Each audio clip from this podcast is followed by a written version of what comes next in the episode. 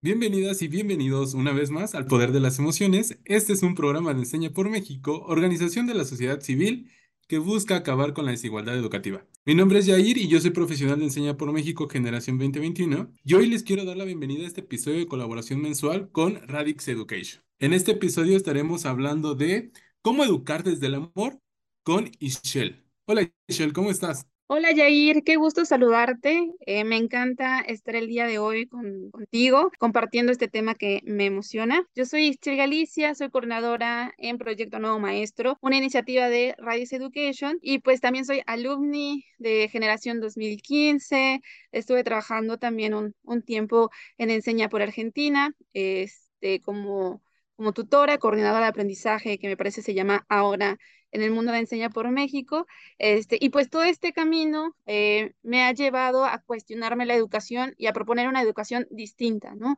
Una educación que pueda ser transformadora y una educación que, en la que los y las estudiantes sean los protagonistas y que el docente no sea solamente un facilitador, sino gestione, desarrolle y promueve una educación inclusiva, diversa y amorosa. No, pues muchísimas gracias a ti, Chel, por estar con nosotros. Y la verdad es que ahora hemos estado teniendo muchos programas con muchos alumnis de Enseña por México. Eso quiere decir que nuestro programa como tal de Enseña por México está dando bastantes resultados. Pero bueno, eh, ¿te gustaría empezar justo con este rebote de ideas, Ishel? Claro, claro. Jair, y cuéntame, en este proceso que llevas como profesional de Enseña por México, te has hecho la siguiente pregunta. ¿Amas a tus estudiantes? ¿Es que amo a mis estudiantes?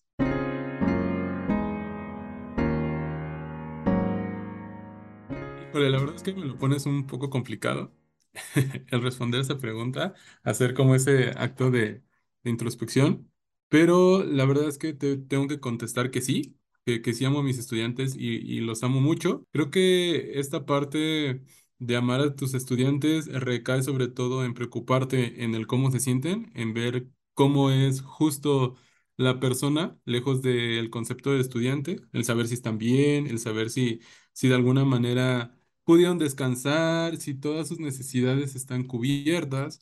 Yo sé que quizás no puedo hacer mucho con todos y todas. Tengo 150 y tantos estudiantes, más o menos, en promedio 150. Eh, pero sí, trato de, acercarme a ellos, de saber qué les gusta, saber qué no les gusta, en medida de lo posible y respetando justo también eh, los espacios vitales de cada uno de ellos. Yo te podría decir que sí, que si amo a mis estudiantes, podría hablarte eh, y darte características de cada uno de ellos. Ah, de estos niños que ahora tengo, no, porque acabamos de iniciar semestre, pero de los niños que salieron el semestre pasado, eh, generamos una sinergia bastante interesante, porque tanto yo amaba a mis estudiantes como creo, y así me lo hicieron pensar, espero que no, jamás me hayan engañado, eh, puedo, decir que muchos de ellos terminaron amando a, a, su profe de psicología y entonces la verdad es que es algo bastante interesante. Pero platícanos tú, Itziel, ¿qué es esta parte de amar a tus estudiantes? Muchas gracias, Jair. Eh, antes, antes de hacerlo, me gustaría em, resonar contigo, porque esto que acabas de decir tiene todo que ver con la pedagogía del amor y tiene que ver mucho con el encuentro, ¿no? Cómo nos encontramos en el aula con los y las estudiantes para generar algo, ¿no? Y cuando, cuando vamos al encuentro, eh, siempre permitimos el que nos conozcan y conocerlos, ¿no? Y esto que decías al final de, puedo decir de las características de cada uno de estos 50, 150 estudiantes, justamente habla esto. Y eh, para quienes nos están escuchando en la audiencia, me gustaría hablar porque a veces eh, el tema del amor, yo recuerdo que tuvimos una sesión muy parecida en Proyecto Nuevo Maestro, con profes de Tamaulipas y una maestra me decía, es que no logro entender por qué tengo que amar a mis estudiantes, ¿no? Y, y me decía, es contradictorio porque sí lo siento, pero también está esta situación de, de por qué hay amor, ¿no? Y creo que tiene que ver mucho eh, con una, sí, como, como, de alguna forma, como el amor se ha transgiversado y se ha vuelto algo simple, ¿no? Eh, y hablar del amor no es solamente hablar como de un sentimiento o de una emoción, habla de un comportamiento. Eh, ¿Qué implica ese comportamiento? Una acción. Ser es una competencia, se desarrolla. Podemos desarrollar el amor y podemos desarrollar el amor a través de actos. Actos amorosos por, por, nuestros estudiantes, que tienen que ver mucho con el encuentro, con preparar mi clase, con, exigirles, ¿no? Exigir con amor a mis estudiantes, eh, conocer sus diferentes formas de aprendizaje y entonces diseñar planificaciones que se ajusten a esas necesidades de aprendizaje, que las fortalezcan y que las desarrollen, y que en el proceso vayan desarrollando otras que no, pero no, no, no desde un lugar de exigencia, sino con la intención de realmente se, se dé ese desarrollo. Eh, entonces, amar a mis estudiantes implica el cómo yo me comporto con mis estudiantes si llego temprano a clase, si preparo mis clases, eh, si les doy un seguimiento a las actividades que están desarrollando, si dejo tareas que además que sí voy a evaluar y que sí les voy a dejar una nota que sea significativa, eh, el que cómo pueda observar el tono de clase, eh, ver cómo se sienten en el día, ¿no? Implica un montón de acciones que tiene que ver mucho con el, el ser, pues ser docente, ¿no? Y que yo sé que muchos docentes que me están escuchando ahora seguramente dirán, claro, eso es lo que yo hago, ¿no? Y no, no sabía que podía llamarlo amor, ¿no? Eh, y una de las cosas que yo creo firmemente, que los docentes y las docentes que están en el aula realmente están haciendo cosas por amor, porque al ser una, una profesión que implica tanta dedicación, que implica tanto encuentro con otros, y esto que mencionabas hace un momento, Jair, hay, puedo detectar muchas situaciones que pasan en casa y entender que yo no puedo resolverlas también implica amar, ¿no? Amar y soltar, ¿no? Y amar y, y que te duela saber que a veces un estudiante no viene desayunado, ¿no? Que se va a un entorno violento o que tiene que desvelarse muchísimo para llegar a casa o caminar cierta cantidad de horas, como pasa en escuelas rurales, ¿no? En espacios rurales o en espacios semiurbanos donde el transporte colectivo no está tan cerca, ¿no? Ser consciente de todo eso, de lo que implica la educación alrededor del estudiante, también implica amar. No sé si me extendí muchísimo, este, pero quiero saber qué piensas, Jairo. No, no, no, claro que no. La verdad es que todo lo que mencionas me resuena bastante y sí, eh, yo de alguna manera puedo resumir toda esta explicación y como tal el concepto del amor en cuidar, ¿no? Cuidar o procurar a, a lo que lo que quieres, lo que amas. Entonces, nosotros como docentes elegimos, o al menos yo así lo creo, somos docentes por elección y, elegimos cuidar y amar a nuestros estudiantes. Amarlos desde, desde estas eh, conductas de cuidado, ¿no? Desde preparar una buena clase, como tú lo mencionas, desde hacer planeaciones que puedan, con ese eh, enfoque de diversidad e inclusión también, hacer como todo lo necesario dentro de nuestras manos y también muchas veces como docentes hemos hecho casi todo lo que no está en nuestras manos, casi todo lo imposible, porque nuestros chicos, chicas, nuestros adolescentes se puedan llevar ese conocimiento y sobre todo poder construir eh, ciudadanos y ciudadanas del siglo XXI. Que si bien es cierto, el contenido académico es importante y eso es algo que tenemos que cumplir, también algunas veces nos olvidamos de que estamos formando eh, personas o que estamos coadyuvando a la formación de personas, dejando a un lado como estas habilidades del siglo XXI, como estas habilidades socioemocionales, donde también tendremos que enfocar más y sobre todo hacer como un análisis de nuestra praxis docente y eh, si bien es cierto, adoptar estas nuevas tecnologías, estas nuevas prácticas que den respuesta a las necesidades post pandemia, pero también no olvidar que podemos enseñar con amor y amor no necesariamente tiene que verse desde un lado romántico o romantizado como la sociedad lo ha hecho, sino más de una cuestión de, de cuidar, de procurar ah, desde nuestra práctica docente, docente, perdón, hasta el proceso de enseñanza-aprendizaje. Y eso me encanta mucho, Itzel. Y bueno, justo para seguir rebotando estas ideas, y esto nos da el pie de que entremos a nuestra sección, a nuestra sección y a nuestra dinámica ya conocida, lo que va a pasar a continuación es que yo voy a mencionar algunos enunciados y les contaré desde mi experiencia si considero que es un mito o una realidad. Y Ischel nos dará el veredicto final de si estamos en lo correcto o no. Ischel, ¿estás lista para desbloquear algunos mitos? Claro, súper lista, ayer. Perfecto, muchísima atención. El primer enunciado nos dice, la pedagogía del amor es un concepto nuevo, mito o realidad. Mira, yo te puedo eh, responder desde mi perspectiva y desde mi poca experiencia en esta rama de la pedagogía, que hasta hace unos años yo lo consideraba así un concepto nuevo, pero justo es mito porque el concepto de pedagogía del amor ya tiene sus años y si mal no estoy, y si estoy mal, por favor, ahorita me corriges, Itziel. Todo esto nace con Paulo Freire, un educador brasileño que también estuvo involucrado en muchísimas cuestiones de educación. Pero para que nos des luz y nos ilumines en cuanto a si es mito o realidad, te pregunto a ti, Itziel, ¿es mito o realidad? Muchísimas gracias. Justo es un mito. Em, justo como hablabas, esta es una propuesta de Paulo Freire. Paulo Freire fue un sociólogo, educador, que generó muchas propuestas pedagógicas, sobre todo con los sectores más vulnerables en Brasil. Y la primera que nace dentro de estas es la pedagogía del oprimido, que muchas personas la que más conocen, ¿no? Y que de aquí nace la idea de la educación bancaria, que el estudiante solo se sienta a recibir y el docente solo llega a proveer. Eh, Después de esta propuesta o esta primera pedagogía que construye la pedagogía del oprimido, surge la pedagogía de la liberación y la pedagogía de la esperanza. ¿No? Y a mí me encantan muchísimo estas, estos libros porque justamente nos hablan de cómo miramos al estudiante más allá de su efecto reproductor en el mundo capitalista, ¿no? que es una de las cosas que más cuestiona, y lo vemos desde su lado humano. ¿no? Vemos al estudiante como alguien que tiene sueños, que siente, que piensa, que desea, y a partir de ahí pensamos en una ocasión que libere. Y una de estas propuestas surge la propuesta, eh, la pedagogía del amor, ¿no? Que es una propuesta humanista eh, que se basa en el reconocimiento del ser humano como autónomo, libre y emocional, y ahí está la clave, ¿no? Y entonces em, hay una invitación al docente a ser empático, ¿no? A romper con esta idea de la, de la escuela antigua, ¿no? Que muchos docentes decían, bueno, yo llego y me paro acá, como, no sé si recuerdan que hay escuelas que hasta tienen como un peldaño más arriba donde el, docente da clases, eh, que también de alguna forma visual recalca la idea de que el maestro está por arriba, ¿no?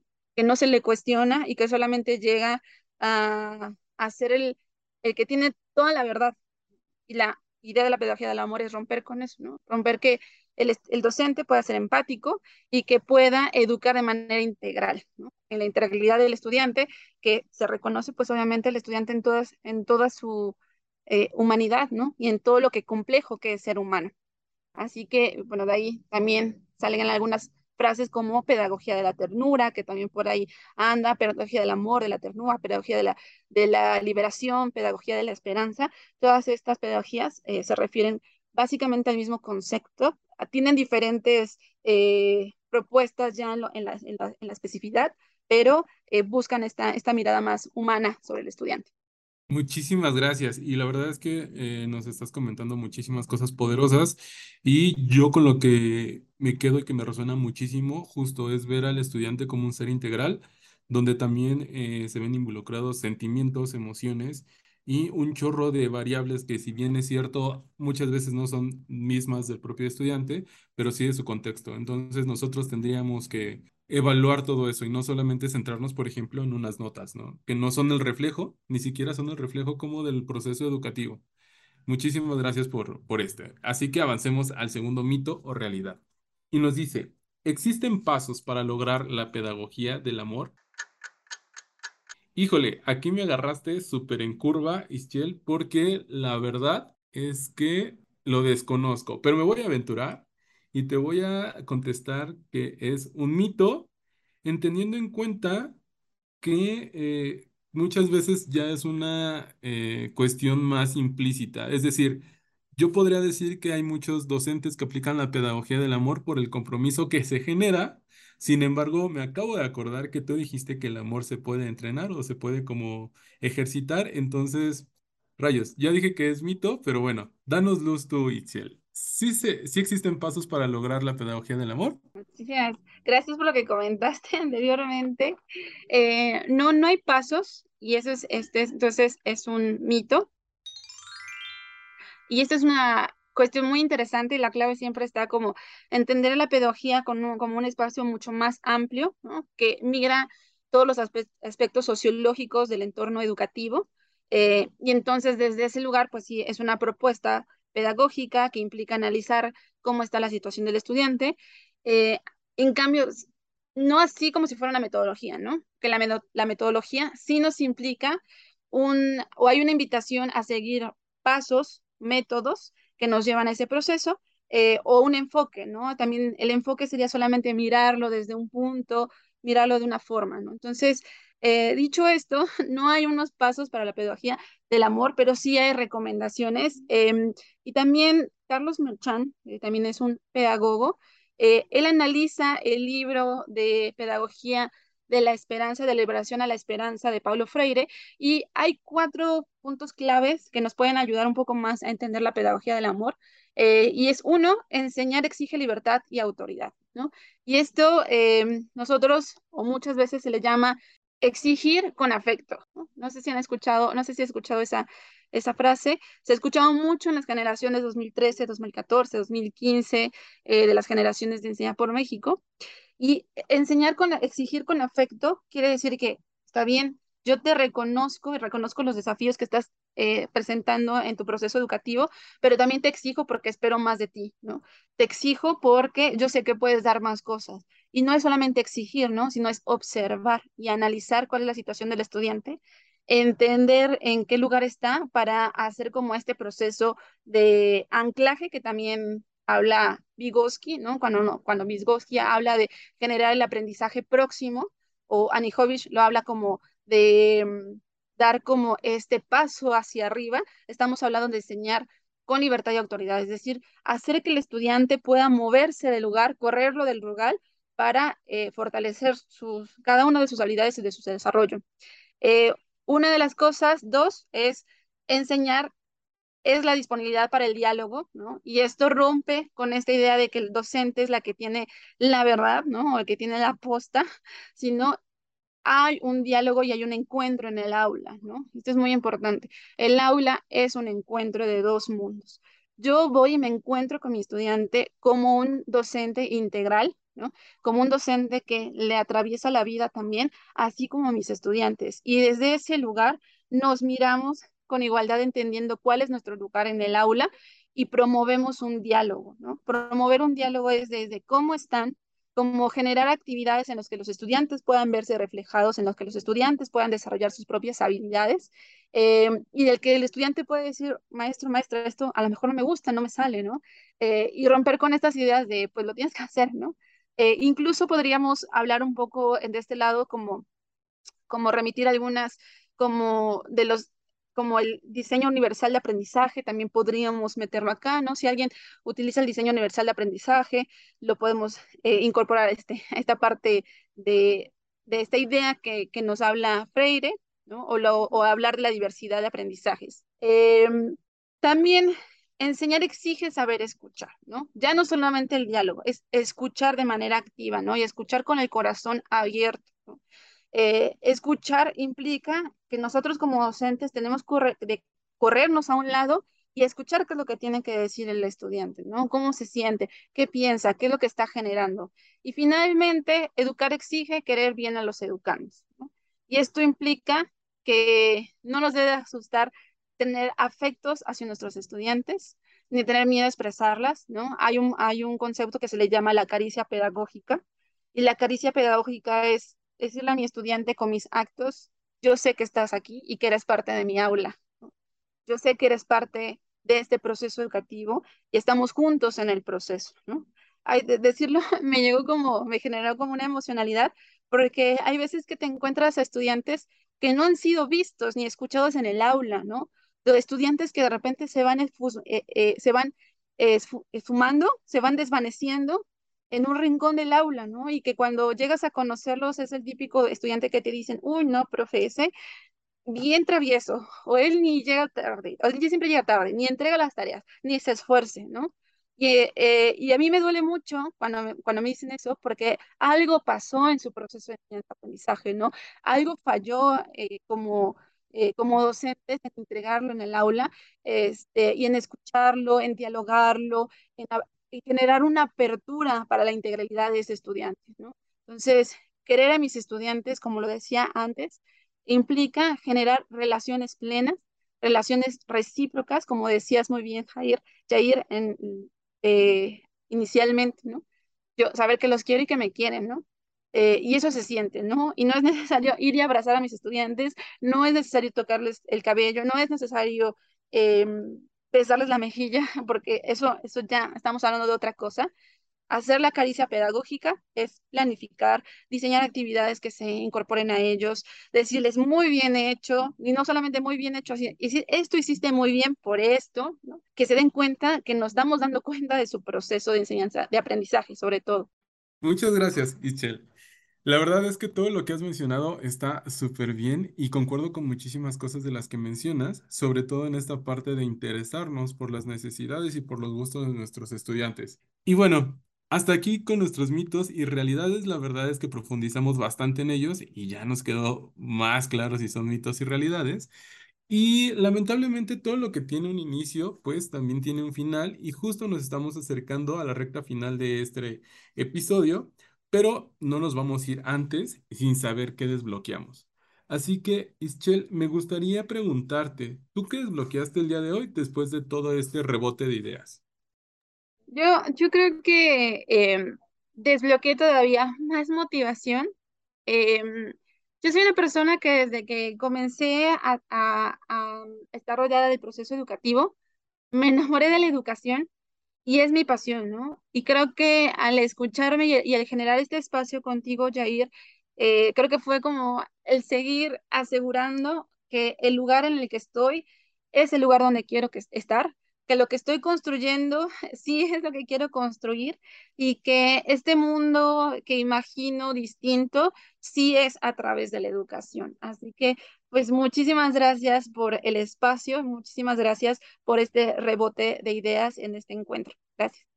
No, de nada, al contrario, muchísimas gracias a ti por justo acercarnos a estas experiencias que a todos y todas nos sirven y sobre todo a toda la comunidad de PEMS en activos seguro nos van a ayudar a mejorar nuestra, nuestra praxis docente.